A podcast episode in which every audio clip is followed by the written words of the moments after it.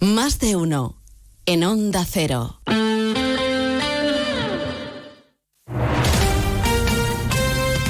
Onda Cero, Jerez.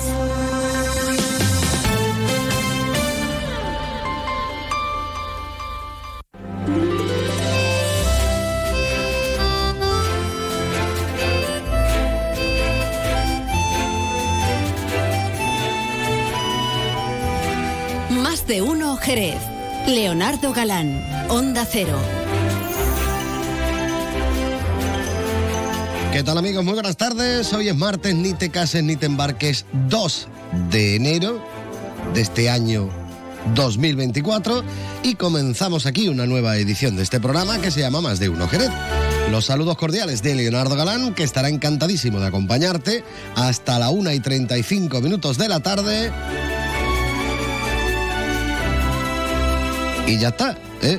No, ya está, no. Luego también te saludará mi compañero Juan Ignacio López cuando tengamos que hablar un poquito de actualidad, hombre, como tiene que ser. Hombre, porque él llega después, eh, ya saben, a la 1 y 35 llegan las noticias de más de uno Jerez. Pero antes, a él le gusta darnos un pequeño avance aquí en el programa para que nos enteremos un poquito de cómo se está moviendo Jerez y su comarca. Estamos estrenando años, sí señor, a ver cómo nos viene, ¿no? A ver cómo va entrando este 2024. Espero que, que bien. Bueno, en estos días ya saben que es habitual los balances. ¿eh? Hablar un poquito de cómo ha estado el año pasado, de qué es lo que se espera para este año.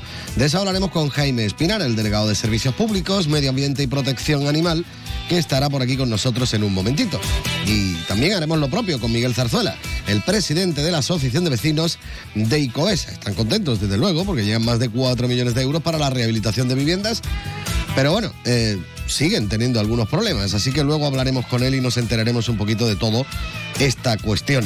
Y también, eh, como es martes, ya vamos a recuperar las viejas costumbres y buscaremos las huellas del flamenco con nuestro compañero y amigo don Francisco Benavent. Pero antes de todo, miramos a los cielos para ver cómo van a estar de cara a las próximas horas, como siempre, de la mano de la Agencia Estatal de Meteorología. Muy buenas tardes. Buenas tardes. Durante esta tarde en la provincia de Cádiz tendremos intervalos de cielos nubosos más frecuentes en el litoral atlántico.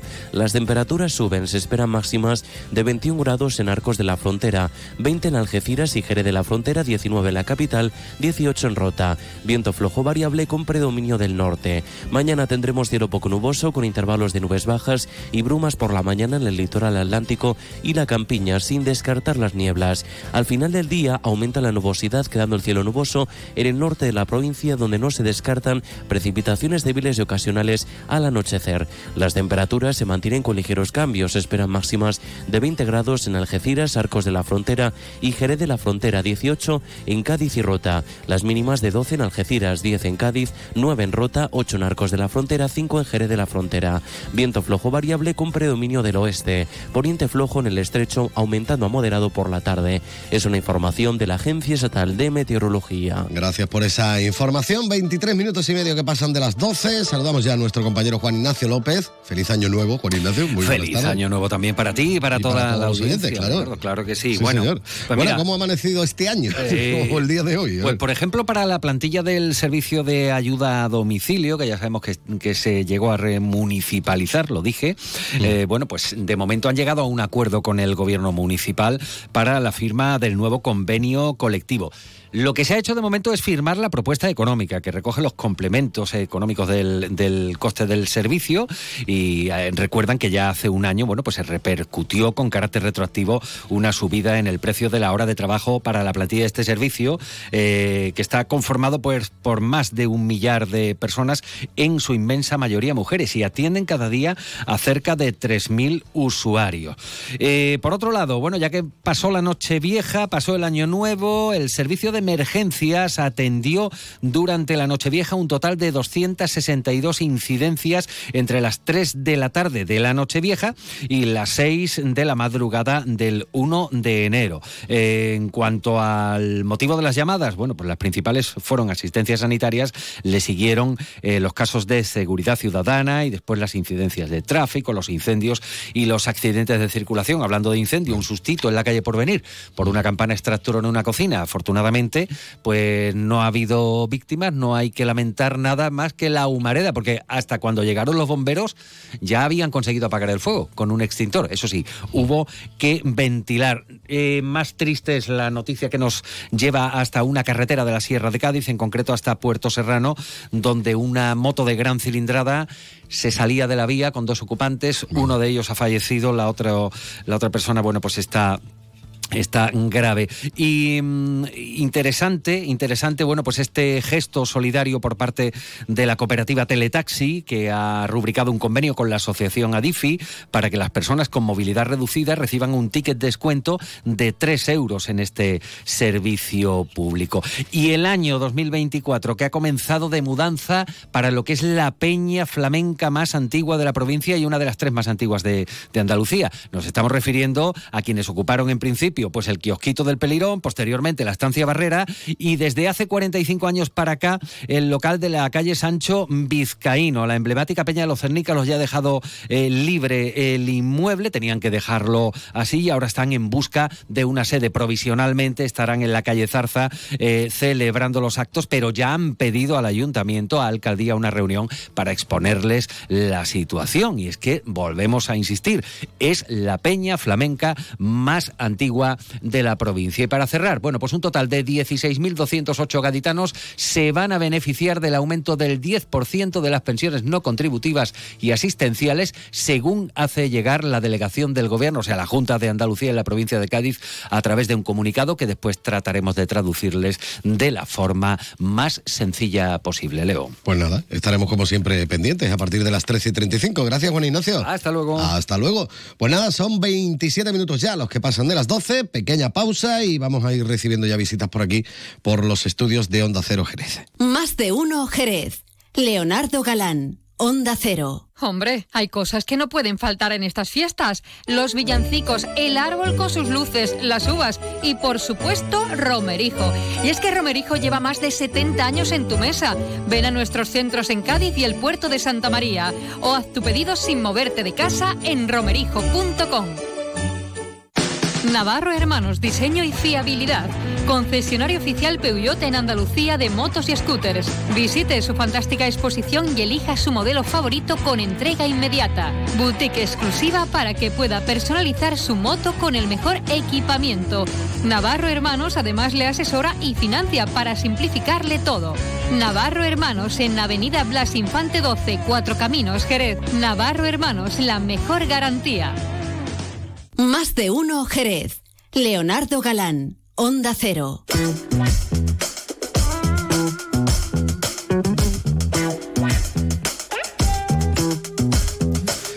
Vamos a seguir por supuesto aquí en la sintonía de Onda Cero Jerez en este 90.3 de la frecuencia modulada. Me gusta recordarles que nos pueden escuchar ahí si utilizan el método tradicional de radio, pero que también nos pueden escuchar en www.ondacero.es en cualquier parte del mundo y a cualquier hora del día, porque ahí es donde colgamos los podcasts del programa. Y también nos pueden escuchar directamente en su teléfono móvil si se han descargado la aplicación gratuita de Onda Cero. Si no, bueno, lo van a tener un poco más complicado, también nos pueden buscar por ahí por internet en el teléfono directamente, pero es más más fácil que tengan la aplicación y así cada vez que ocurre algo importante le podemos avisar, que eso también viene bien. Bueno, eh, ahora le avisaríamos de que está con nosotros aquí en los estudios Jaime Espinar, que es teniente de alcaldesa, delegado de Servicios Públicos, Medio Ambiente, Protección Animal y lo que le echen.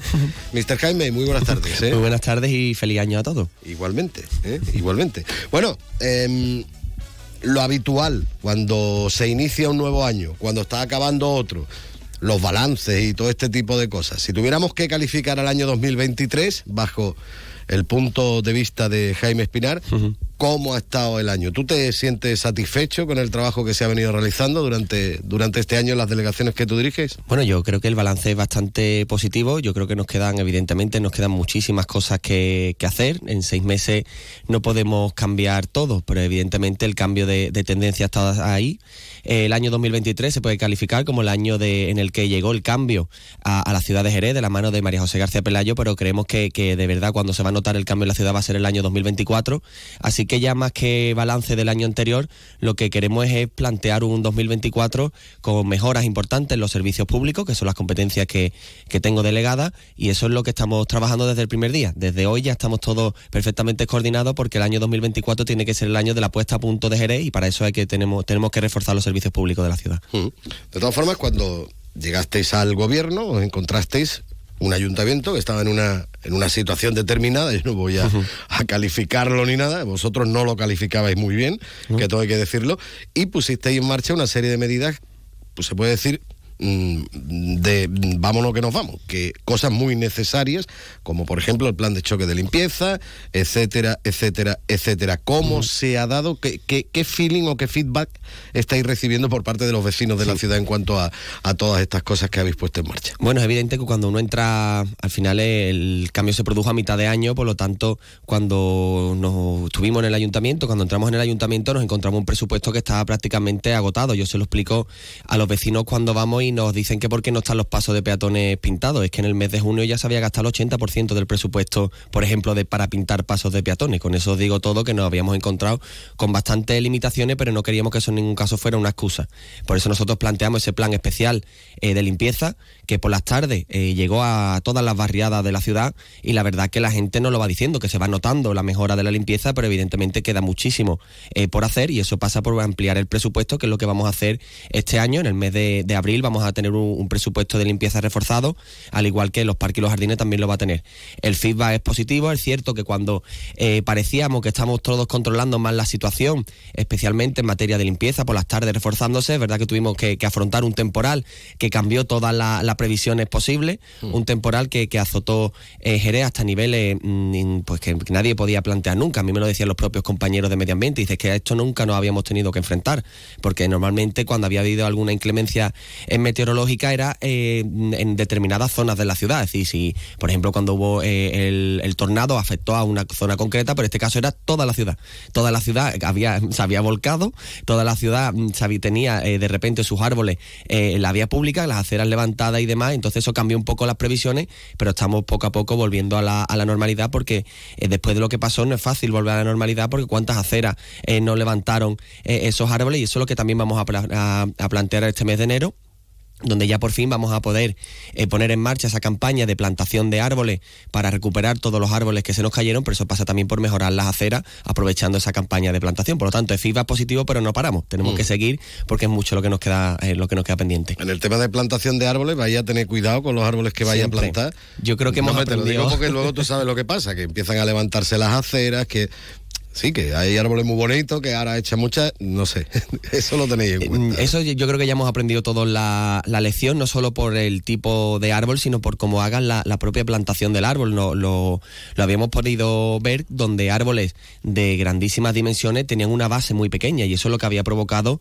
que con la racha de viento que hubo, pues serán, eh, es que los, árboles se salieron de cuajo, sí, perdona por, por ser así de claro, pero es que teníamos árboles enteros fuera y eso era porque la base que tenían no era lo suficientemente eh, amplia como para sujetar el peso que tenía eh, la copa de, los árboles. Incluso nos decían que se habían plantado árboles con, placas de hormigón debajo de las propias raíces. Por lo tanto, no permitía que la raíz creciera para abajo, sino que creciera para los lados, con lo consiguiente que estaba pasando la ciudad. Yo creo que hemos aprendido eh, la lección y desde luego toda la plantación que se haga en la ciudad será con árboles no solo sostenibles desde el punto de vista medioambiental, porque hay diferentes tipos de árboles que pues provocan o emiten una serie más de, oxígeno y demás, sino también de sostenible en cuanto al tipo de acerado, al tipo de, de alcorque en el que se instalen, porque lo que no puede pasar es que ahora, por cubrir expediente y querer plantar lo más rápido posible, lo que hagamos es hacer un daño a la ciudad futuro, porque ahora mismo no veremos el problema, pero a lo mejor dentro de 10 años lo tenemos. Por lo tanto, nosotros no hemos querido correr, no muchas personas nos preguntaban, ¿y por qué no se planta? ¿Por qué no se planta? Porque tenemos que tener las especies a nuestra disposición eh, que sean las óptimas para las acerados, entonces cuando ya las vamos a tener y en la meteorología nos lo permite, es cuando vamos a actuar. Nosotros nunca, si una cosa mm, lo hemos dicho mucho en las barriadas, nosotros no vamos a ir a prisa y corriendo parcheando y si hay que esperar un poquito más para que las cosas se hagan eh, bien y como tienen que hacerse, lo vamos a hacer. Asumimos el coste, digamos, político, porque muchas veces todos queremos que se arregle el problema de manera inmediata, pero muchas veces los problemas de, con eh, respuesta inmediata no existen. Por lo tanto, preferimos con los pies en la tierra, poco a poco, hacer las cosas, pero que sean bien, que se hagan bien. Bueno, has comentado también lo del aumento de presupuesto para el tema de y jardines y demás, esto se va a ver reflejado luego también en las podas de los árboles y, todo esto, porque muchas veces también los vecinos se quejan, bueno, pues de la situación en la que se encuentran en algunas barriadas puntualmente donde hay muchos árboles que se encuentran algunos problemas debido al tema de la poda. ¿Esto también se va a tener en cuenta? Sí, bueno, mm, te voy a corregir, no es en algunas barriadas, en todas. Es decir, cuando vamos a las barriadas, eh, los problemas que nos plantean los vecinos son problemas de mantenimiento. No, los, los, vecinos no están pidiendo grandes inversiones, ni grandes instalaciones, grandes edificios. Lo que quieren es que la ciudad esté mantenida. Que a día de hoy, desgraciadamente, ha habido una mejora, pero no estaba mantenida. Nosotros no hemos encontrado una ciudad en óptimas estado de mantenimiento. Y la gente lo que quiere es que su paso de peatón esté pintado, que su árbol esté podado, como bien has dicho.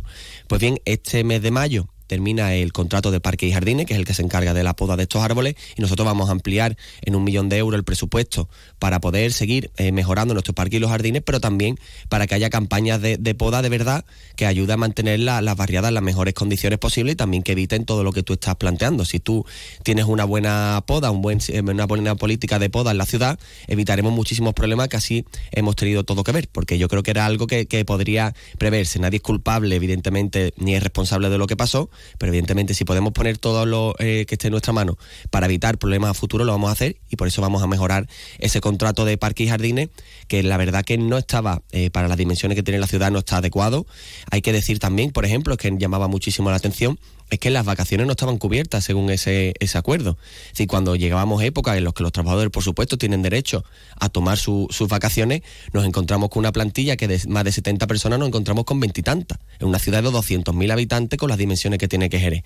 Nosotros creemos que eso no es normal, por lo tanto eso también va a mejorar de cara al próximo eh, contrato. Eso a lo mejor las personas no lo aprecian tanto, pero hay épocas del año en que la plantilla de, está bastante mermada por lo que le he dicho, por lo tanto eso también hay que corregirlo, porque eso es lo que te permite tener una ciudad mantenida todo el año, no que vayamos a trompicones, que yo creo que eso es lo que nadie quiere. Y no nos olvidaremos de la zona rural, ¿no? Nunca. Está dentro del contrato también de, de Parque y Jardines. Yo cuando hablo de las dimensiones de Jerez me refería a incluida su, su zona rural porque tenemos que mantener el arbolado desde la calle larga hasta eh, pasando por todas las variedades rurales y pedanías, que también es competencia eh, del Ayuntamiento de Jerez, que también eh, los parques y los jardines de la zona rural también de la Gela también son competencia municipal. Pero cuando te comentaba, por cierto, me estoy acordando ahora del tema del balance que podríamos hacer del año pasado y demás, habéis tenido una plaga de moscas. Sí, la de cosas que han pasado. no lo he visto yo tampoco nunca, ¿no? La de cosas que han pasado en, en seis meses. Yo creo que hemos eh, aprendido a base de, de, circunstancias adversas y yo creo que ya lo que nos queda el 24 no puede haber es todo mejor. No puede venir nada, nada más porque hemos tenido plagas. hemos tenido plaga bíblica aquí ya, cuatro, cuatro olas de calor que también la hemos eh, tenido. Hemos tenido la, la borrasca y, y, bueno, lo que tiene que venir el año 2024 es lluvia, lluvia dispersa y, y controladita que también hace muchísima falta porque creemos que será uno de los grandes retos de este año es la falta de agua que, estamos viviendo. Por lo tanto, es cierto que en seis meses y ahora estamos afrontando también una sequía. Eso que tú nos estás diciendo también lo tenemos que afrontar, pero bueno, aquí estamos listos y preparados para todo lo que tenga que venir. Bueno, eh, ¿cómo están las fuentes de la ciudad? Pues el otro día te vi yo por aquí por el Mamelón, que estaba tú ahí controlando un poquito, que estaban arreglando.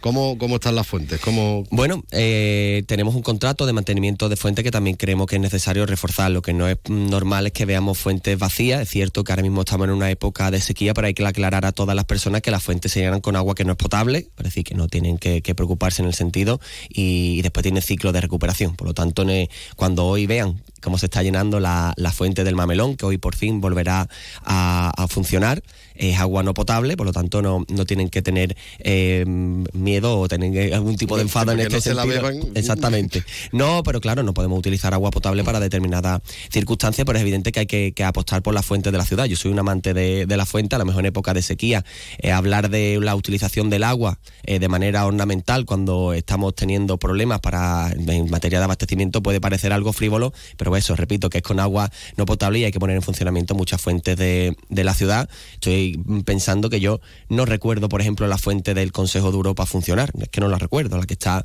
eh, en la avenida Blas Infante, al inicio de la avenida Blas Infante. Pues uno de los proyectos de esta legislatura es recuperar esa fuente y poner en marcha por pues, la fuente eh, de la ciudad, aunque evidentemente ahora mismo en materia de, agua nuestra única eh, preocupación es la sequía y que, podamos afrontarla el verano que viene de la mejor manera posible, aunque las previsiones desde luego no son buenas y fuentes para beber, por cierto, ya no fuentes de adorno, sino fuentes para beber las personas.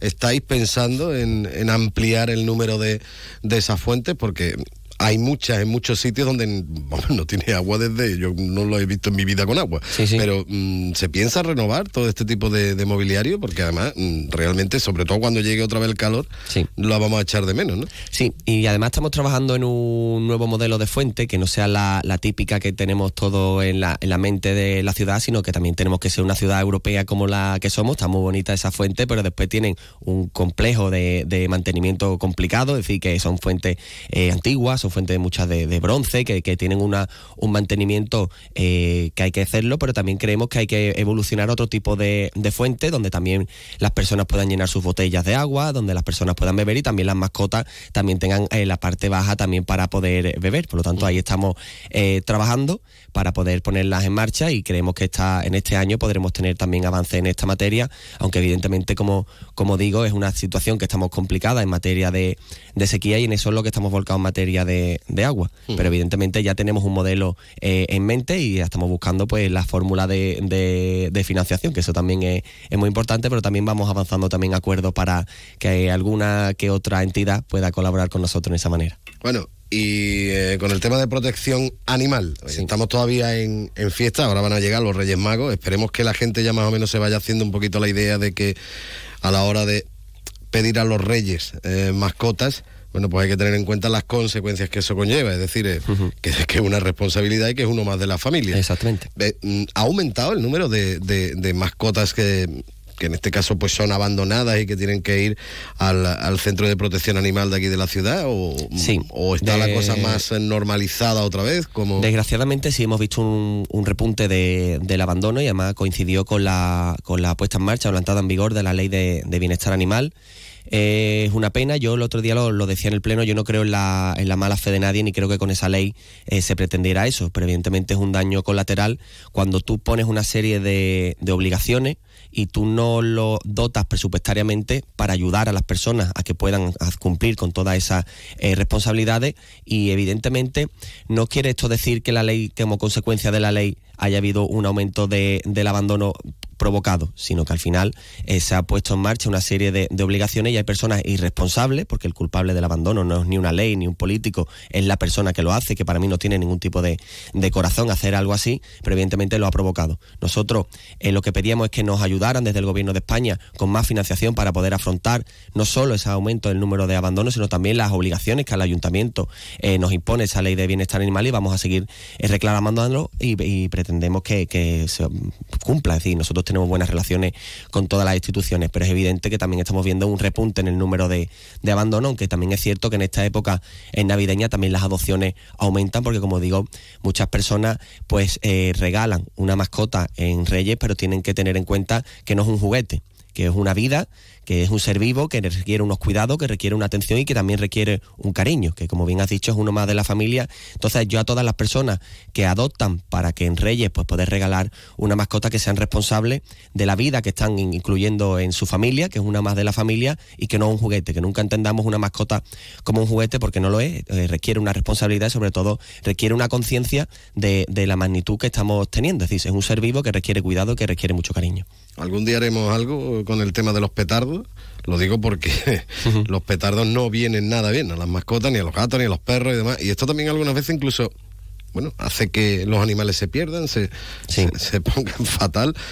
¿Sobre esto habéis pensado algo? Eh, quizás un futuro no muy lejano. La persona que a lo mejor no tenga mascotas en su, en su casa, a lo mejor puede que no sea consciente de, esto. Yo que he tenido eh, mascotas mucho, mucho tiempo, yo he visto verdadera cara de pavor de, mi perro cuando escuchaba un, petardo. Mm. Por lo tanto, yo creo que ahí podríamos hacer, hacer mucho. Hay ciudades donde se eh, dictan bandos para limitar el uso de, la pirotecnia en épocas como la, como la Navidad, evidentemente yo creo que hay que estudiarlo y plantearlo porque es evidente que está provocando perjuicio en muchas familias. Ya no solo es evidente que también que es importante en, la, en las mascotas, sino también en la familia porque al final está causando perjuicio eh, a todo porque como he dicho anteriormente es uno más de la familia y al final nos preocupa el bienestar de nuestra de nuestra mascota. Y como digo yo he visto verdadera cara de, pavor eh, en, mi perro cuando escuchaba los petardos en la calle. Por lo tanto yo creo que hay que estudiarlo y, ver si se puede plantear. Y alguno que sale por patas corriendo y, puede ser atropellado o cualquier cosa.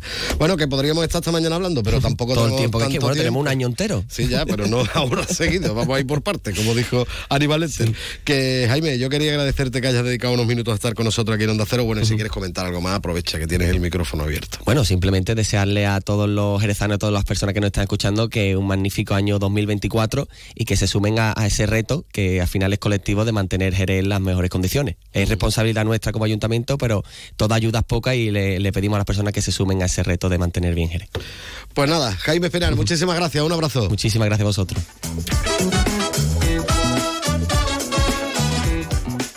Más de uno Jerez. Leonardo Galán, Onda Cero. Cádiz lo tiene todo en Navidad.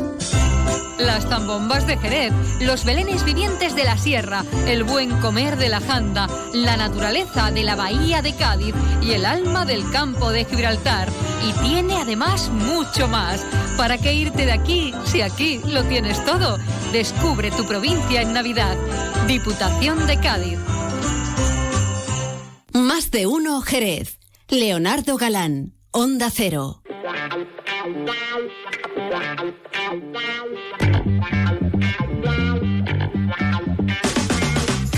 Seguimos adelante, ya lo saben, en la sintonía de Onda Cero Jerez en este 90.3 de la frecuencia modulada en www.ondacero.es y también nos pueden escuchar, ya lo saben, directamente en eh, su teléfono móvil, si se han descargado la aplicación gratuita de Onda Cero. Nosotros vamos a seguir hablando de más cuestiones interesantes y y vamos a seguir haciendo balances, ¿eh? aunque ya estemos estrenando nuevo año, pero nos gusta saber un poquito cómo ha estado el año pasado y qué se espera sobre todo, o qué esperanzas hay de cara a este año que, bueno, estamos estrenando. Y nos vamos a dar una vueltecita por uno de nuestros barrios eh, señeros, uno de los barrios que, bueno, que por cosas buenas y por cosas malas muchas veces tenemos que hablar de él, pero hoy espero que hablemos de cosas buenas sobre todo, no sé.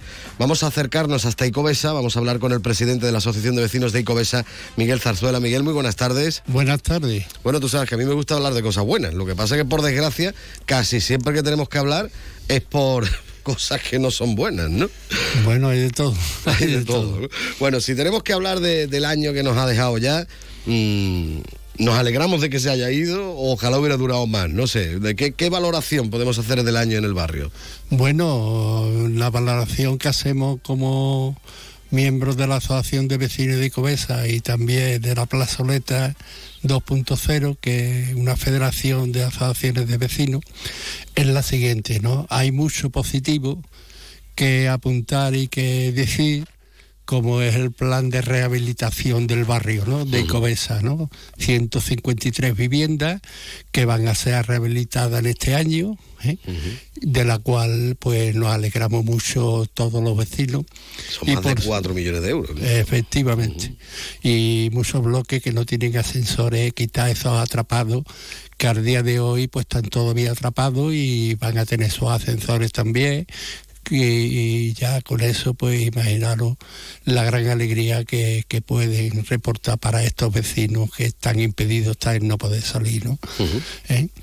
Y verdaderamente pues esto ha sido un gran trabajo del anterior gobierno municipal que fue el que inició este trabajo a través de nuestras reivindicaciones y por supuesto con el soporte tan tan espléndido y tan bien hecho como de los técnicos municipales de la empresa municipal de la vivienda.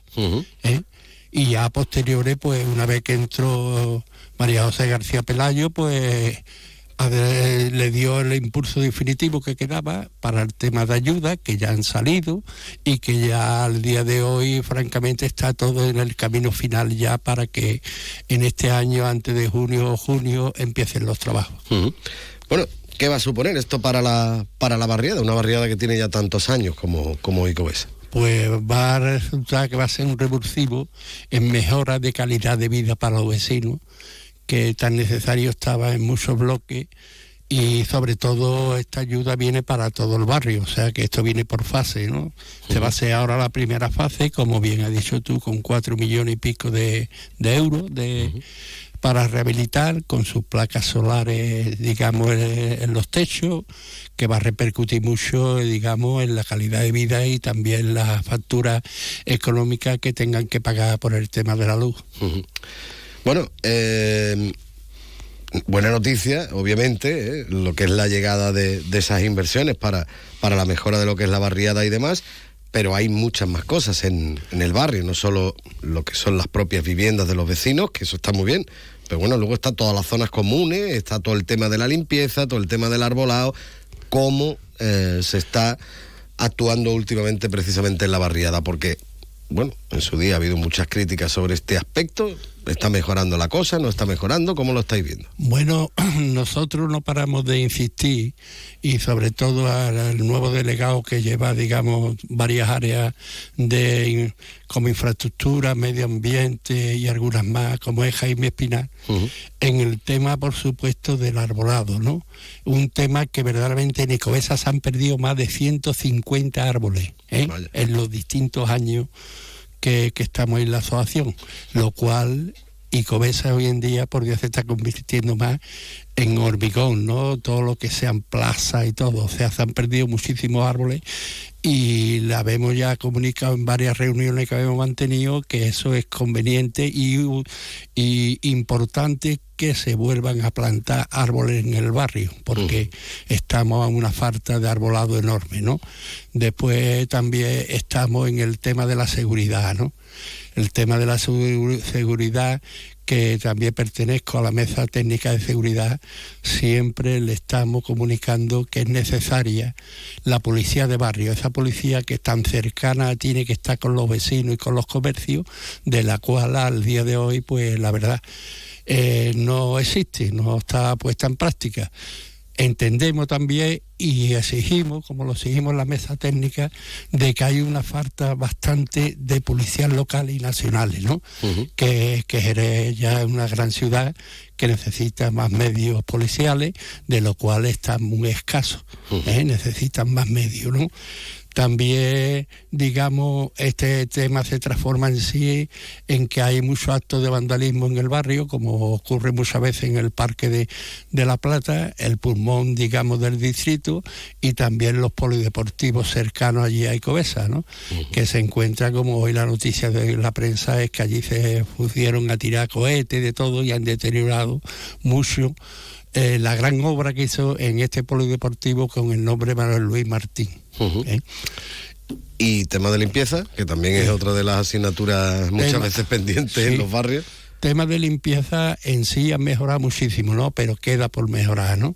Queda por mejorar porque a veces pues hay calles que verdaderamente necesitan un bardeo en condiciones, porque una de las cosas que también nos preocupa en el barrio es la gran cantidad, digamos, de que hay de caca de los perros, de lo mm. cual hay poco seguimiento y poco, digamos, cumplimiento de las ordenanzas municipales que están ahí para que se apliquen, mm. de la cual no, hasta el momento no se ve que se apliquen, porque es, digamos, muy muy indecente ver esas calles llenas de caca por las mañanas y que las hacen los dueños de estos perros, que los perros no tienen culpa, por supuesto, que la hacen sin ningún contemplación, sino en cualquier puerta de vecino, en cualquier lado, ¿no? Lo cual no tiene castigo, pero lo siguen haciendo igual, ¿no? Y pedimos, por favor, que se aplique esas ordenanzas municipales que están ahí para algo, para que haya una mayor limpieza y sanidad, eh, digamos, en el barrio, de lo cual hasta el momento en este aspecto pues no existe, ¿no? Y también un poco de concienciación, ¿no? Por supuesto, como, eso es todo. Como has dicho tú, los perros tienen culpa, la culpa la tiene el dueño del perro, ¿no? Efectivamente, efectivamente así que, ¿eh? Y, y hasta ahí, pues, digamos, pues requiere eso, ¿no? requiere que haya un seguimiento, que se apliquen las ordenanzas, que para eso están, no están de, decoro ni, ni puestas ahí en un papel, sino simplemente que se apliquen, ¿no? Y verá cómo verdaderamente los vecinos pues tendrán que tomar consideración a que esto hay que cumplir como vecino, como ciudadano. ¿no? Bueno, y si estamos pensando ya en este año que, acabamos de, de comenzar, y bueno, los reyes están ahí a la vuelta de la esquina. ¿Qué le pedimos a los reyes magos para, para Icobesa? Aparte de esos cuatro millones y pico de euros que van a llegar para la rehabilitación de las viviendas. Pero bueno, ¿qué le pediríamos a este año? ¿Qué le pediríamos a, a los reyes? A ver. Bueno, en un barrio siempre hay que estar pidiendo, porque en un barrio siempre tiene necesidades, ¿no? Una de las cosas como, digamos, requiere el barrio es, digamos, es el tema de la seguridad es el principal, ¿no? El tema de que el vecino se vea protegido, que se vea protegido esos más de 100 comerciantes que hay en Icobesa, que verdaderamente parece que el comercio solo existe en el centro de Jerez porque lo que es la zona de Cobesa y toda aquella parte de allí, que hay más de 300 comerciantes, pues se ve que llegan muy poco la, de distintos gobiernos municipales, yo hablo en general, ¿no? Hablo de temas crónicos, ¿no? que verdaderamente no se le ve un acercamiento, una pequeña ayuda a estos comercios que al día a día le están dando esa vida tan, tan digamos, de tanta utilidad que requieren los vecinos, ¿no? En los barrios, los, los pequeños comercios, ¿no? También necesitamos mayor limpieza, por supuesto, porque les quiero mandar un escrito a Jaime Espinal para comunicarle que en el centro de salud La Serrana hay un talud que está lleno de, de arbolado, de pinos, ¿eh? de lo cual pues verdaderamente ya se di yo parte al tema de, del tema de ratas para que fueran por allí, echaran veneno y tal, pero hay tal cantidad de suciedad que el hombre que iba a hacer ese trabajo dice, yo para qué voy a aquí, digamos, veneno si esto lo que requiere primero una buena limpieza, ¿no? Lo cual se tiene que hacer ya de inmediato y también una poda de esos árboles, de esos pinos, que la rama llegue incluso a las ventanales de los funcionarios del centro de salud de la Serrana con el consiguiente peligro de que pueda colar cualquier rato, que ya de hecho la han visto por allí, la han visto los, tanto los vecinos como el personal que trabaja en el centro de salud, ¿no? que han visto esa rata merodeando por allí por la acera y que requiere una actuación urgente tanto en limpieza como en esa veneno para estos animales, ¿no? que tanto daño hace. ¿Eh? Bueno, Eso pues es otro tema. Y también, por ¿Y qué más tenemos Sí, sí, sí, hay mucho. Hay mucho, desgraciadamente hay mucho.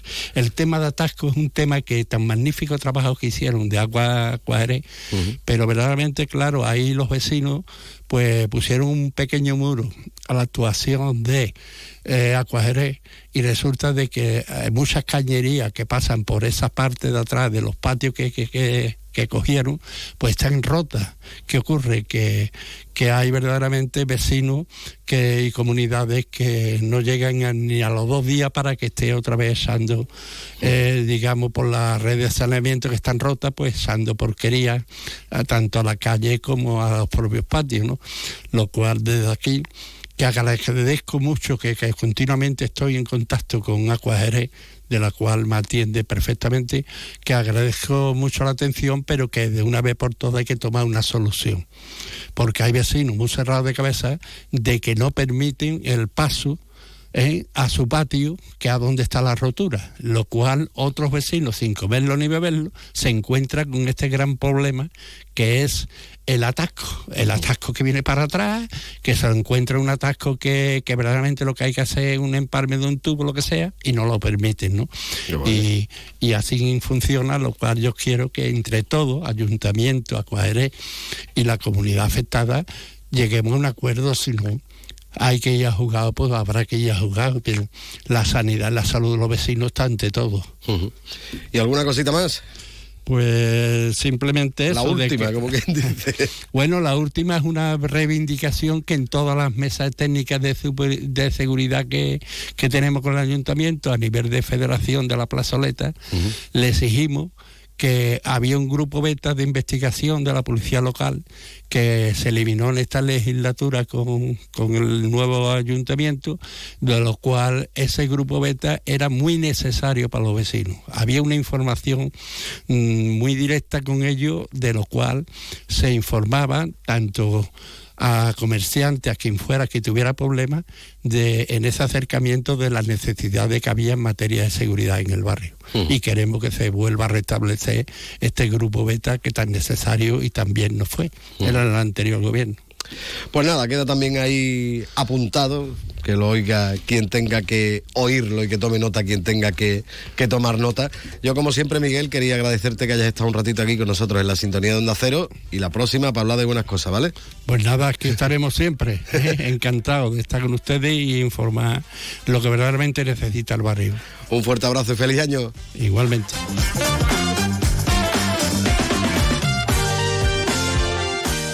Más de uno, Jerez. Leonardo Galán. Onda Cero. Menos de un minuto y llegamos a la una en punto de la tarde. Ya saben que a esa hora llegan las noticias de ámbito nacional e internacional, que después llegan las regionales y después nosotros seguiremos, pero en este caso buscando las huellas del flamenco con Francisco Benavent. Antes, un poquito de Nacha Pop, que no viene mal. Este tema del año 1980, esa chica de ayer.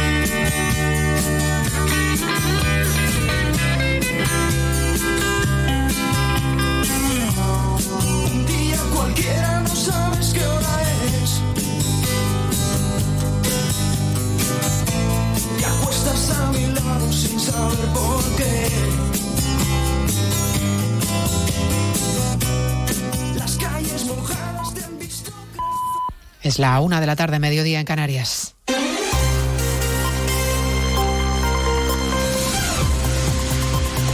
Noticias en Onda Cero. Buenas tardes. Les avanzamos a esta hora algunos de los asuntos de los que hablaremos con detalle a partir de las dos en Noticias Mediodía, empezando con dos últimas horas. La primera, la de Santiago Sánchez Cogedor, el español, que ha pasado 14 meses en una prisión de Irán y que ya está en nuestro país. Ha llegado a Madrid en un avión procedente de Dubái. En el aeropuerto de Barajas le espera su madre, quien ha querido agradecer las labores diplomáticas que ha realizado el gobierno español, que han permitido su liberación. Asunción Salvador. Visiblemente cansada y emocionada, Celia Cogedor, la madre de Santiago, ha agradecido al embajador español en Irán, Ángel Losada, su trabajo para conseguirle beneficios penitenciarios en la cárcel y finalmente la liberación después de casi 15 meses en una prisión iraní. Un cautiverio que ha hecho mella en la salud y el físico de este vecino de Alcalá de Henares, como acaba de explicar la madre en Barajas minutos antes de volver a abrazarlo. He hablado con él, sí. ¿Cómo está? Está cansadísimo, viene muy delgado, ha envejecido porque ha dicho que el sufrimiento lo va a utilizar para ayudar a los demás, como ha hecho siempre. Celia cree que a su hijo lo engañaron al entrar en Irán y que él no sabía que iba a la tumba de Masha Amini. También ha contado que le ha hecho su comida preferida para celebrar la vuelta a casa. En la Audiencia Nacional acaba de terminar la declaración de la futbolista Jennifer Hermoso por la causa abierta contra Luis Rubiales por el beso en el Mundial de Fútbol. La jugadora ha ratificado su versión de que el beso no fue consentido y de que hubo presiones. En la Audiencia Nacional está Ignacio Jarillo. Así es, eh, dice Jenny y Hermoso a la salida de la Audiencia Nacional que el beso fue inesperado y en ningún momento consentido Posteriormente a este hecho, la situación vivida por la víctima, ha explicado Jenny, tanto el vuelo de España a España, el vuelo a España como en su estancia en Ibiza, por parte de los investigados, fue ha señalado de atosigamiento constante que alteró, ha dicho, su vida normal.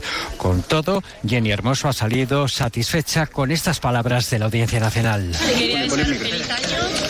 Y que bueno ya todo queda en manos de la justicia y hasta aquí os puedo decir que os vaya todos a todos bien y que muchas gracias por el apoyo que, habéis tenido y conmigo y sobre todo haber tratado mucho de vosotros también las cosas, así que os lo agradezco. ¿Cómo estás tú? ¿Cómo estás, Jenny? Bien, Estoy bien, estoy fuerte, ha dicho Jenny Hermoso mientras se iba de aquí, de esta Audiencia Nacional, tres horas y media después de comenzar la declaración. Les contaremos además a partir de las dos de la tarde la polémica política con la que arranca este nuevo año a cuenta del muñeco piñata que algunos manifestantes afines a Vox colgaron la noche del 31 de diciembre a las puertas de la sede del PSOE en Ferraz. Un muñeco que simulaba la figura del presidente Pedro Sánchez al que apalearon y vapulearon. Los servicios jurídicos de los socialistas estudian si denuncian los hechos como un delito de odio y su portavoz en el Congreso, Pachi López, aprovecha para responsabilizar al Partido Popular al que acusa de alimentar el odio. Crítica política toda la que queramos. Eh, estar en contra de los planteamientos del otro con toda la contundencia que queramos. Pero esa hipérbole permanente, esa sobreactuación, ese deshumanizar al adversario político, ese considerar al adversario político como el enemigo, debiera determinar El buen dato económico que nos deja esta mañana en cuanto al balance de matriculaciones de coches en nuestro país, sobre todo si nos fijamos en los vehículos eléctricos que suben un 38%. Margarita Zavala. Son datos a cierre de 2023 y que confirman el cambio de tendencia a favor de los vehículos eléctricos, aunque hay que aclarar que la cifra del 38% se refiere tanto a coches 100% eléctricos como a los híbridos enchufables. En cualquier caso, es una cifra inferior a la media de la Unión Europea. Por eso, desde la Asociación Nacional de Vendedores de Vehículos, Gambán, lo que piden es que el Gobierno ponga en marcha medidas que aceleren esa transición hacia un transporte más sostenible con incentivos fiscales o con ayudas para la compra. A las dos hablaremos además de las rebajas, porque muchos comercios ya han empezado a ofrecer descuentos. Se rompe la tradición que marcaba esperar hasta el 7 de enero y cada vez son más los establecimientos que apuestan ya por adelantar el periodo de rebajas. Las previsiones apuntan, eso sí, a que este año nos gastaremos de media unos 164 euros, 21 euros menos si lo comparamos con el año pasado. Y les contaremos también el espectacular accidente aéreo que se ha vivido en el aeropuerto de Tokio, un avión comercial que transportaba a más de 300 pasajeros que han sido evacuados, se ha incendiado al aterrizar tras chocar con una aeronave de la Guardia Costera del país que transportaba ayuda para los afectados por el terremoto. Los cinco tripulantes de esta aeronave han fallecido, el resto del avión comercial han podido ser evacuados. El seísmo, por cierto, ha dejado ya en el país 48 víctimas mortales. De todo ello hablamos en 55 minutos cuando resumamos la actualidad este martes 2 de enero. Este martes abrimos el año deportivo con el mejor fútbol.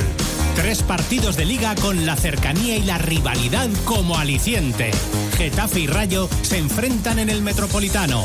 En Anoeta, Real Sociedad Alavés. Y desde Mestalla, Valencia Villarreal. Este martes desde las 5 de la tarde disfruta del mejor fútbol en el primer radio estadio del año con Edu García. Te mereces esta radio. Onda Cero, tu radio.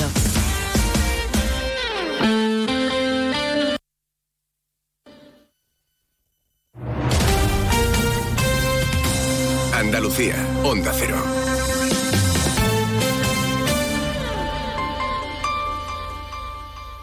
¿Necesitas que tu balsa y todo el sistema de riegos estén limpios y como nuevos? ¿Necesitas oxigenar y descompactar tu suelo? ¿O quizás aumentar la producción y ahorrar costes? Instala en tu finca las nanoburbujas tecnológicas más pequeñas y eficaces del mercado. Ponte en contacto con Biosabor Nature. Tenemos los conocimientos necesarios para adaptar esa tecnología a las necesidades precisas de tu cultivo. En CESIF trabajamos por mejoras reales para el personal de correos. Reclamamos retribuciones dignas, bolsas de empleo transparentes y cobertura de puestos al 100%. Acabemos con la precariedad en correos. Para ello, confía en un sindicato profesional e independiente. Tu voto tiene la última palabra. Hazte con el sobre del cambio. El 11 de enero, vota a CESIF. Sobre todo, Onda Cero Andalucía.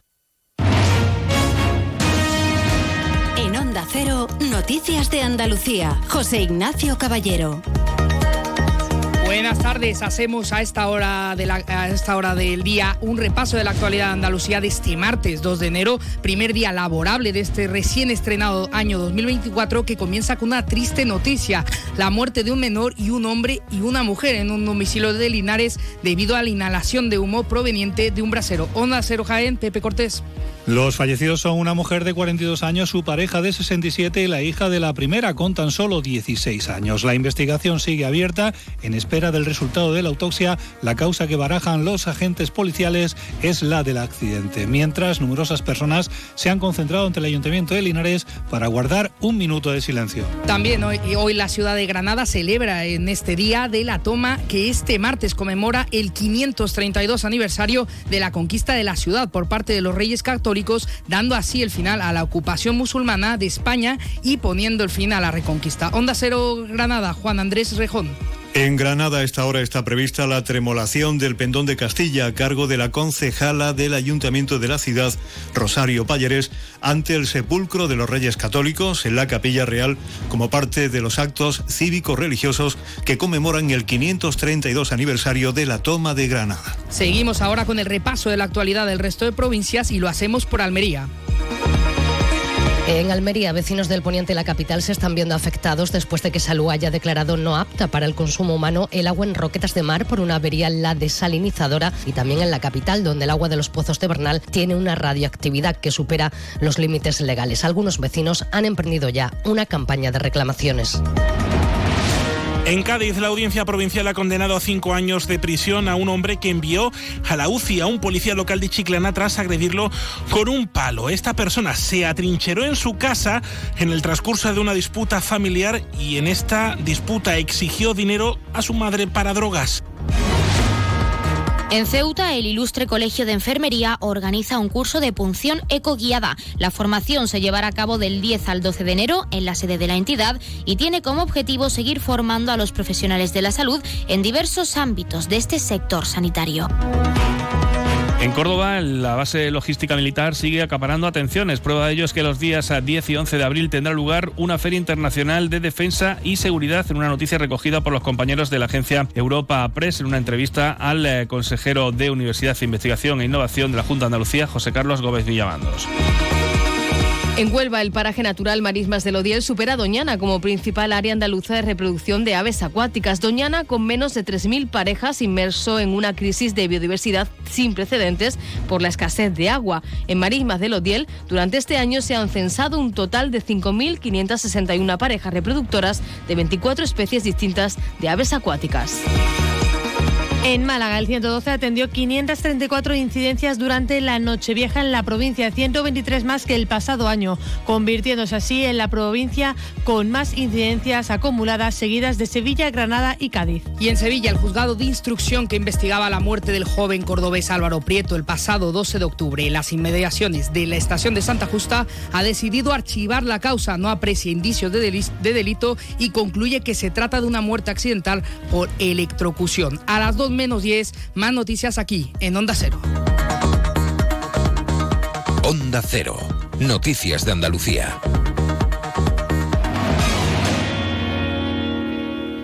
¿Quién dijo que las muñecas solo pueden ser princesas y los muñecos guerreros? Estamos cambiando las reglas del juego. Ahora mi muñeca es la capitana de una nave espacial y mi muñeco es el Estamos creando un mundo donde cada niña y niño pueden explorar sin límite y sin estereotipo. Un futuro donde la creatividad y libertad son protagonistas. Campaña del juego y el juguete no sexista y no violento. Pacto de Estado contra la violencia de género. Gobierno de España. Junta de Andalucía.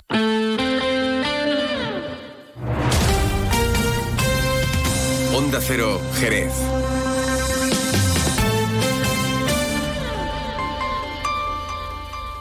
Más de uno, Jerez. Leonardo Galán, Onda Cero. Cádiz lo tiene todo en Navidad. Las zambombas de Jerez, los belenes vivientes de la sierra, el buen comer de la janda, la naturaleza de la bahía de Cádiz y el alma del campo de Gibraltar. Y tiene además mucho más. ¿Para qué irte de aquí si aquí lo tienes todo? Descubre tu provincia en Navidad. Diputación de Cádiz. Vive las navidades perfectas en las Dunas Shopping. Los encuentros, la compañía, los regalos, las grandes cenas y largas sobremesas, la ilusión de los niños. ¡Ey! Las Dunas Shopping te traen muchas sorpresas. Estate atento a nuestras redes sociales y gana muchos premios. Navidades perfectas en las Dunas Shopping. Abrimos todos los días de estas navidades y todos los domingos hasta el 7 de enero. Más de uno, Jerez. Leonardo Galán, Onda Cero.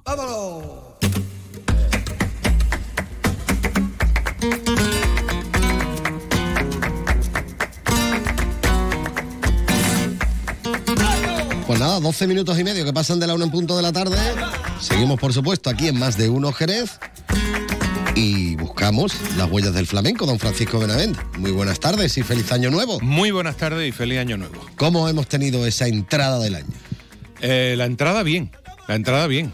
Y la salida La también. salida del otro- bueno, no digo porque- la salida también. Estuve visitando a mi familia valenciana. así que. La comunidad y- valenciana. En la comunidad valenciana. Y, eh, y bueno, pues curiosamente en- encontré un, un restaurante donde me permitieron pasar a, a comerme las uvas. ¿eh? Así que muy bien. El sitio de El Palmar, eh, que no es el Palmar de Vejer, ¿no? sino el Palmar de el de Caña y Barro. Supongo que la gente de mi edad lo Sí, bueno, recordará. acuerdo de la serie, bueno, pues el Perchatonet, Perchatonet. Percha. Eso, en ese sitio, en ese Ah, sitio, sitio chulo. fantástico y con más restaurante que gente. ¿Eh? Sí, sí, sí, muchísimos restaurantes, un arroz fantástico, una fideuá. Pues ya lo que faltaba, estaría bueno. Me diga usted, pues mira, me comí un arroz, no estaba muy bueno. No, no estaba bien Bueno, que te va a Valencia, ¿no? Complicado. Bueno, y la verdad es que muy bien, unos días, además la temperatura ideal, al lado de la albufera, el último reducto que queda así medio medio salvaje, porque Medio con agua, ¿eh? medio con agua todavía. y la verdad es que muy bien, y bueno, pues tuve la oportunidad también de visitar un- el Oceanographic. Ah, eso, es eso está chulo, ¿no? Espectacular, Toledo, espectacular, espectacular, vale la pena verlo. Sí. Además, son un puñado de edificios de- del señor Calatrava, que no sé por qué ha sido tan denostado en, en tantos sitios, pues a mí me parecía una cosa muy espectacular. Otra cosa es que te llueva el edificio, pero bueno, eso, la culpa no es del arquitecto, es de, es de la empresa constructora. Y la verdad es que el Oceanographic es un pedazo de parque eh, zoológico, realmente es lo que es, un parque zoológico, con una parte de investigación importantísima también, y donde, bueno, ve unos bichos que no vas a ver en tu vida, a menos A que te, que te metas metas- eso en el agua, además agua congelada. Así que, bueno, leones marinos, un, un bicho blanco que se llamaba beluga, que no lo había visto en mi vida, y, eh, pero un bicho de casi cuatro metros de largo, y era el- el chiquitito. Beluga. Beluga. Beluga a mí me suena al caviar. a caviar. Bueno, pues hay un bicho que se ¿Que parece. será eh, la madre de ese caviar? No, no. Pues no lo sé. No, no porque era. No, no, porque es un mamífero. Ah, que es un mami- Es mamífero. entonces no, entonces pero no. como un delfín gordo, ¿no? no sabría. la verdad. No, pero es curioso porque. Clara la descripción. sí, sí, un Delfín gordo. gordo, gordo. Y entonces, y bueno, la- las cristaleras son gigantescas, ¿no? Y te arrima una cristalera y ves cómo te mira el bicho. El bicho pasa, claro, no sé lo que medirá el cristal, ¿no? Porque con la presión que tiene que tener ese agua, pues medirá a lo mejor 4 o 5 centímetros, 10 centímetros, no sé. Pero es que pasa a tu lado y te mira. Vamos, no te saluda, ya sería demasiado. Pero la verdad es que podría es muy hacerlo, ¿no? espectacular. sí, Podría sí. saludarte, hombre, de un mamífero, lo mismo el hombre ya está acostumbrado a estar allí, Mm. el bicho ese, el delfín gordo, ¿ves? como dice usted. ¿no? Le- Lo malo es que, claro, yo cada vez que veía las lubinas, yo decía la plancha. Tú todo lo asimilabas con la comida. Las doradas, uff, a la plancha también. la verdad es que muy bien. Después en el restaurante ya La- pedí yo una. Una tintorera, una tintorera que no deja de ser un marrajo, ¿no? Algo parecido a un marrajo. Y cuando pasa el marrajo dices tú, oh, con salsa verde. Qué bueno. y la verdad es que muy bien, ¿no? El sitio espectacular y la parte de investigación a mí me pareció increíble, ¿no? Y entonces todo esto, cuando uno está por ahí y ve eh, como el chiste de Paco Gandía, no sé si usted se acuerda que el chiste que era "Pa, nuestro tío Serafín, que era el gran entierro en Sevilla, es que usted es muy joven, usted es muy joven. Paco de Paco Gandía cantaba Paco uno que Gandía era sí sé yo quién es. Y, pues el no gran entierro en. Sevilla, los dos sobrinos que habían dejado de ver a su tío durante mucho tiempo y cada vez que el, el señor que le tenía que vender las cosas para el funeral decía, y tenemos una corona y dice, para nuestro tío Serafín. No, se me lo merecía todo. Pues esto es igual. Yo soy casi como los dos sobrinos que dice, esto en Jerez estaría bien. Jerez. Jerez. Yo, sí, ¿En yo el creo... mamelón lo ponemos? ¿o qué? Ahora que la están llenando no, hombre, el- le puedo asegurar que el zoológico de Jerez, en extensión, en extensión era como el doble, es como el doble del Oceanographic. Lo que pasa es que es verdad que, hombre, no es lo mismo ver un delfinario, que es casi un estadio de fútbol, eh, enorme desde luego, y está muy bien aprovechado el sitio. El sitio está muy bien aprovechado y puedes ver eso desde pingüinos, leones marinos, los bichos grandes, estos que son los delfines gordos. Los narval. tiburones, tiburones, os leo lo de los tiburones, es de susto, de verdad. O sea, cuando el bicho abre así un poquito la boca, la verdad es que se asusta uno, ¿eh? porque dices tú, eso te pega un poco que te come. ¿eh? Después hay un charco allí de pasar. cocodrilos. cocodrilos. Más que había uno. Pero bueno, estaba bien también. Bueno, uno que viera usted, porque lo mismo Uno. los otros estaban escondidos. No, no, no, Oh. estaba allí, además que había uno. Eh, Una cosa es que. Hombre, lo que pasa es que hay una parte interior que es preciosa, muy bonita, muy bien hecha. Y es muy, muy alucinante ver todas las medusas y. Muy bien, la verdad es que me lo pasé muy bien. Vamos, te tira allí como cinco horas, cinco horas y pico. Y la verdad es que sales muy satisfecho. Te has gastado una pasta porque se te va el dinero en casi todo. Y, Pero aquello y que la- va, pues, cada edificio tiene que pagar para entrar o tiene una No, entrada no, no. genérica. Lo, lo que es el Oceanographic es un edificio, pero después, pues, si quieres entrar en el cine 3D, tienes que volver a pagar. Y en el 4D también tienes que porque hay un cine 3D y otro 4D. ¿4D? Sí, no sé lo que es. No sé si es que te escupe y te Lo mismo agua huele, ¿no? ¿no? No No sé muy bien, no sé muy bien. Y la verdad es que es muy espectacular, es muy espectacular. No sería lo de las 4K, medusas, no sería 4K, No, no, no, ni 4D, 4D. 4D, Ah, 4D. 4D. No sé cuál sería la otra dimensión, pero vamos, mm, muy espectacular. Y el delfinario había que hacer unas colas terribles de casi media hora y digo, no, parece que no. No, no estaba yo sabe, por cierto, que venimos aquí a hablar de flamenco, como les digo siempre, ¿no? Había flamenco Había también. Había, Había sí, flamenco. sí, había una, había un- una isleta allí con flamenco y curiosamente, y me, me- mm, la verdad es que me agradó muchísimo, ¿no? Porque eh, tenía un cartel donde estaba el logotipo de la Junta de Andalucía, de la Consejería de Agricultura y ta, ta, ta, ta, ta, y un montón de cosas. La Junta de Eh, Andalucía, en sí, Valencia. En Valencia, sí, porque el, el- el espacio ese de los flamencos era un espacio de, mm, bueno, cofinanciado o de alguna manera eh, había colaborado la Junta de Andalucía. Porque eso, esos flamencos que habían ahí no volaban eh, y además decía que eran irrecuperables, o sea, que estaban vivos casi de milagro, ¿no? Y que estaban allí, pero que no, no, no eran contra su voluntad, sino que, que no que tenían no más remedio. no porque no volaban, o sea que. Y la verdad es que muy bien. Después una bola enorme donde había espátulas, y- espátulas no de pintor. Sí, sí, es que se llaman espátulas, mire usted. Unos patos, ¿no? Que es una Unos patos que tiene como una cigüeña con la con el pico aplastado. Ah. ¿eh? Muy bonito también. No, la verdad es que me encantó el sitio. Me encantó. Vale. Y, Me alegro de y que- había flamenco, había flamenco. Había ¿eh? flamenco, pero ¿de qué...? mm, De estirpe. ¿Qué De estirpe rosa, de estirpe rosa. Era el Phoenix rosae. ¿Sabe usted? Ave palmípeda. ¿Pero ¿Sabe usted por qué son rosas los, los Por- flamencos? Porque comen bicho rosa. Ah, no, no, en este caso sí es lo de que de lo que se come se cría. Se cría, se cría. Es decir, Ah, que los muy bien. flamencos cogen el color por los crustáceos y los la- mm, que se comen. Lacustres. Las cosas que se comen. Estamos poniendo voz de Félix Rodríguez de la Fuente. ¿eh? Bueno, O sea que- eh, la última Bien. vez estábamos poniendo voz del rey emérito. Estamos un poco mejor de las narices. Estamos- Poco, ¿no? Estamos un poco mejor de eso, de la fábrica, de, de la nariz de la fábrica de mucosidad.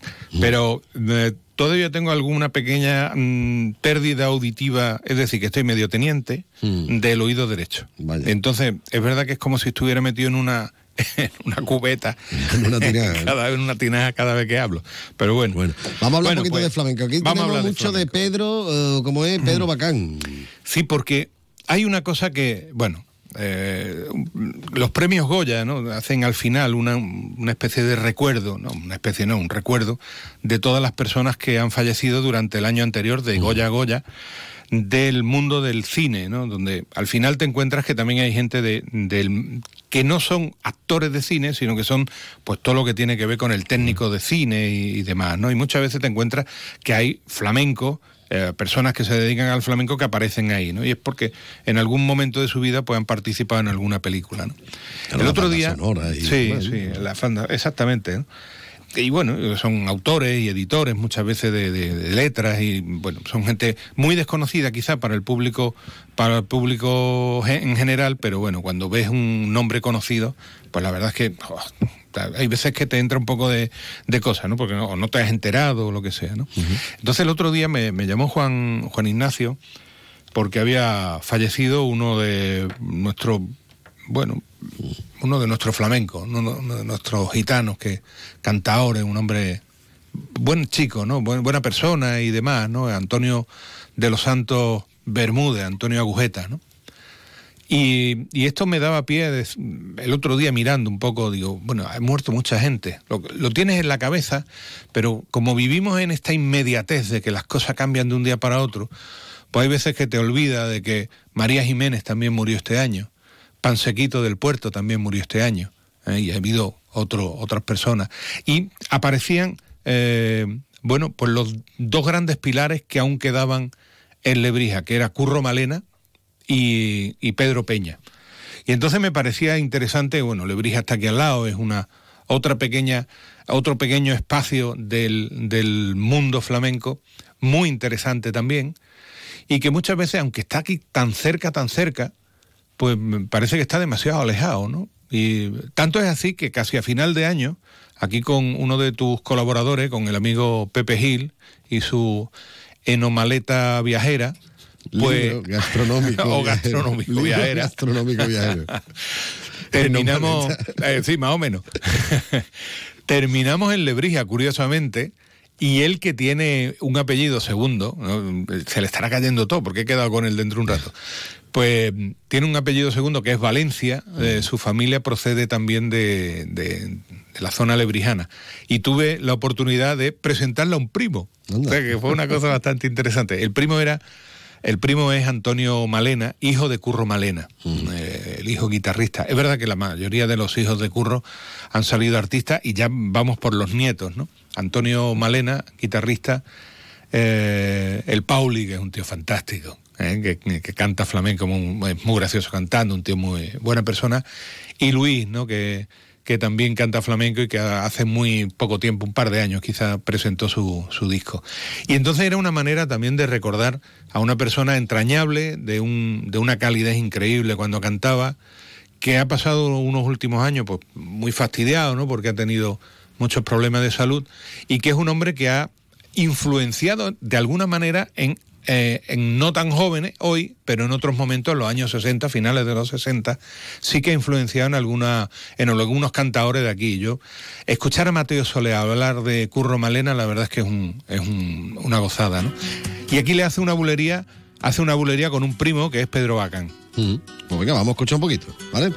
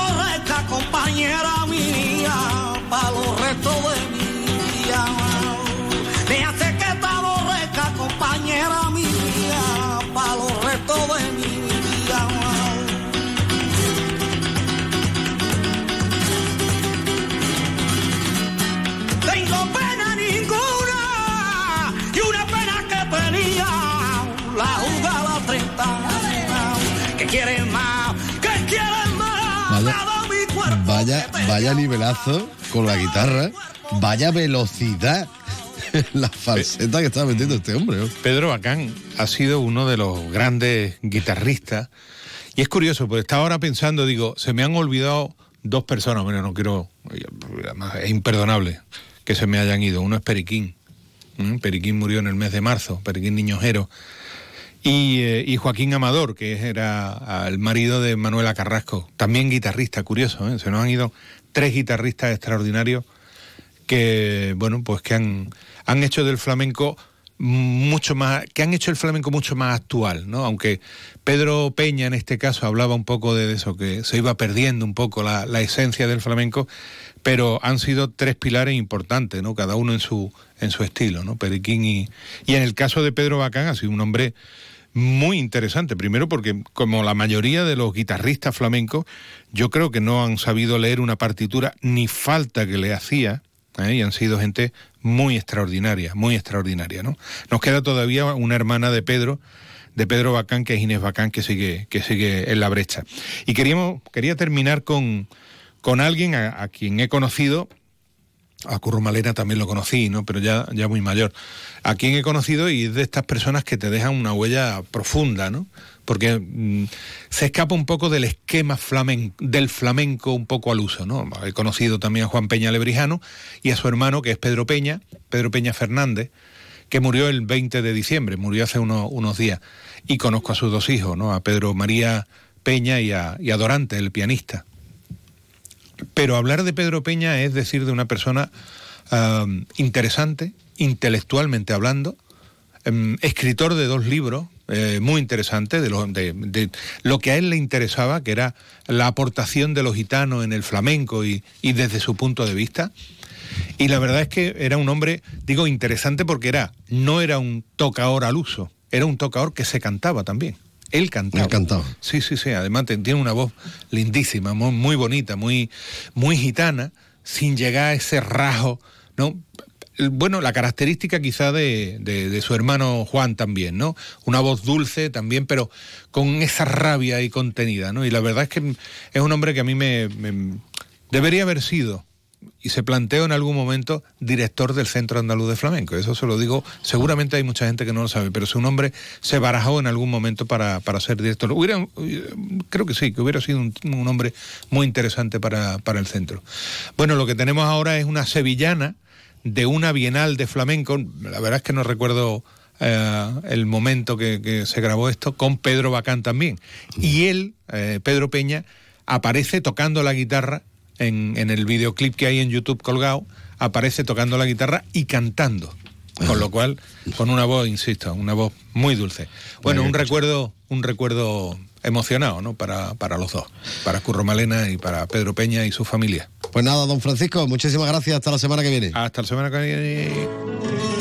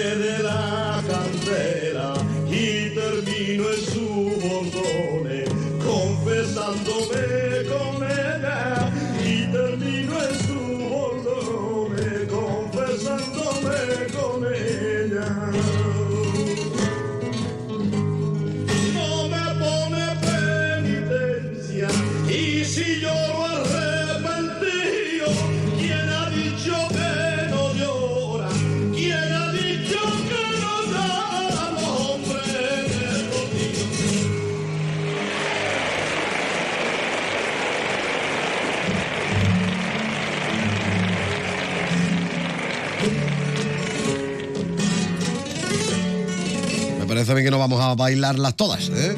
Porque nos tenemos que ir marchando. Ya está por aquí preparado mi compañero Juan Ignacio López para contarnos toda la actualidad de esta jornada aquí en la sintonía de Onda Cero. Nos vamos a marchar, como siempre, recomendarles que se den una vueltecita por el restaurante Antonio para que disfruten con la mejor gastronomía. Y si allí se toman una copita de alguno de los vinos magníficos de bodegas Williams and Humbert, pues mejor que mejor, siempre con un consumo responsable, porque no es lo mismo. No es lo mismo, bueno, no es lo mismo lo que cantaba Alejandro Sanz, que con quien nos vamos. Venga, adiós. Yo te prometo, si me escuchas, niña, darte arte. Que no es lo mismo que quédate, ya veremos. quédate y ya veremos. No, no es lo mismo ser que estar, no es lo mismo estar que quedarse que va. Tampoco quedarse es igual que parar, no es lo mismo. ¿Será que ni somos conformarse o pelear, no es lo mismo, es distinto. No es lo mismo arte que altar, no es lo mismo ser justo que que justo te va. Verás, no es lo mismo tú que otra, entérate, no es lo mismo. Que sepa que hay gente que trata de confundirnos, pero tenemos corazón